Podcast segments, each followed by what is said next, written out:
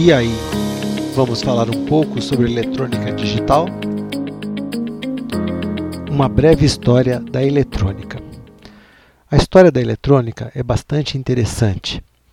Podemos começar, de uma maneira abreviada, falando da descoberta dos raios catódicos pelo cientista inglês Joseph John Thomson em 1869 e a constatação de sua natureza corpuscular no ano de 1886. Estas descobertas contribuíram indiretamente para o surgimento da eletrônica. James Clerk Maxwell, físico e matemático britânico, por meio de estudos teóricos, unificou o entendimento dos campos elétrico e magnético como eletromagnetismo, prevendo assim a existência das ondas eletromagnéticas, posteriormente detectadas e estudadas pelo físico alemão Heinrich Hertz em 1888. O físico francês Edouard Branly construiu em 1890 um coesor ou coerenciador, aparelho que facilitou grandemente a detecção de ondas eletromagnéticas. Com a invenção da antena em 1895 pelo russo Alexander Stepanovich Popov, outro cientista, o italiano Guglielmo Marconi conseguiu no mesmo ano realizar a transmissão sem fio de sinais de telégrafo a longa distância, inventando assim o rádio. Esta é por muitos considerada a primeira aplicação prática da eletrônica. Ferdinand Braun, em 1897, mostrou o emprego de células fotoelétricas além de ter construído o primeiro tubo de raios catódicos, ou tubo de Brown, que posteriormente auxiliaram na criação do cinema falado, da televisão, do radar, do microscópio eletrônico, entre outros equipamentos. Joseph Ambrose Fleming criou em 1904 um dispositivo valvular denominado diodo, aperfeiçoado dois anos depois, 1906, por Lee De Forest, que construiu o triodo valvulado. Estas invenções possibilitaram a adoção em maior escala da radiodifusão, um grande avanço tecnológico para a época. Vale comentar como vários cientistas de países diferentes, alemães, ingleses, franceses e americanos, em diversas partes do mundo, contribuíram com suas invenções para o avanço da eletrônica. Nos basicamente 40 anos que se passaram desde a invenção do triodo valvulado de De Forest até 1947, a eletrônica foi basicamente utilizada para as transmissões de rádio, para grandes sistemas de telecomunicação baseados no rádio e também pelos primórdios da televisão. Em 1947, ocorre a invenção do transistor de junção bipolar de germânio pelos físicos John Barden, Walter Brattain e William Shockley, considerada uma das maiores invenções do século XX. A eletrônica, neste momento, entrava na era dos semicondutores, pois os transistores suplantaram rapidamente as válvulas, pois eram muito menores, mais baratos, sem tempo de aquecimento, consumiam menos energia, eram mais rápidos e mais confiáveis, além de poderem ser fabricados de maneira muito mais rápida.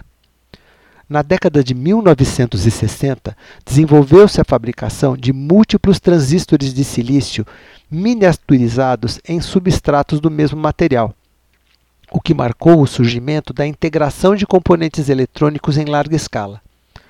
A construção de circuitos integrados não apenas diminuiu seu tamanho, mas permitiu a redução do tamanho, do consumo e do custo dos equipamentos eletrônicos, além de ter aumentado consideravelmente a sua confiabilidade e sua vida útil.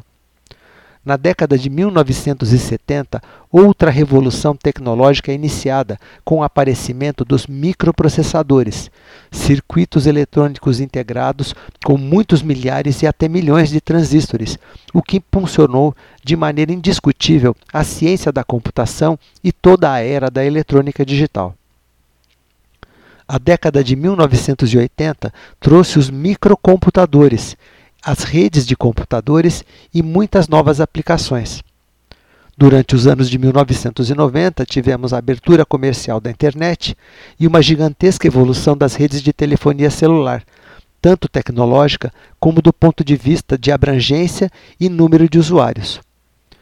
Com a proliferação do uso dos computadores em todas as áreas da, da atividade humana, muitas indústrias se transformaram completamente. Máquinas de escrever são hoje curiosidades em museus. Toca-discos e discos de vinil se tornaram no comércio digital de música e nas aplicações de streaming, são hoje aparelhos vintage. A televisão, com tubos de raios catódicos baseadas na radiodifusão, é agora entretenimento, baseado na internet, nas telas planas de LED, assim como nos aplicativos de streaming também.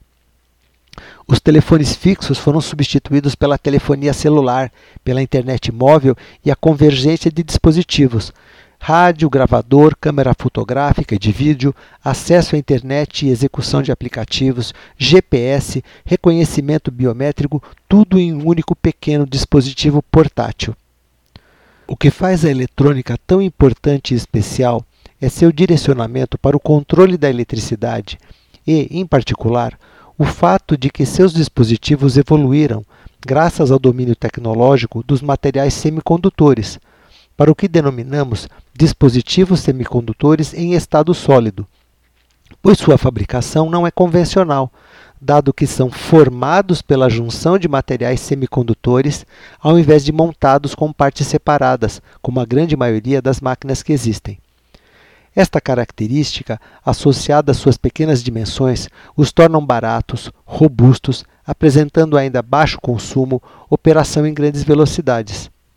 Com o desenvolvimento de técnicas de fabricação especiais, os circuitos integrados tornaram-se cada vez mais sofisticados e complexos, possibilitando o grande salto da ciência da computação com os microcomputadores, as redes de computador, a internet e a telefonia celular, que em conjunto revolucionaram nosso mundo, trazendo profundas modificações para a indústria e principalmente para a sociedade. Mas tudo isso requereu o avanço contínuo da eletrônica, que oferece suporte a todas essas aplicações. Assim, afirmar que a evolução da eletrônica é condicionante do desenvolvimento tecnológico não é exagero.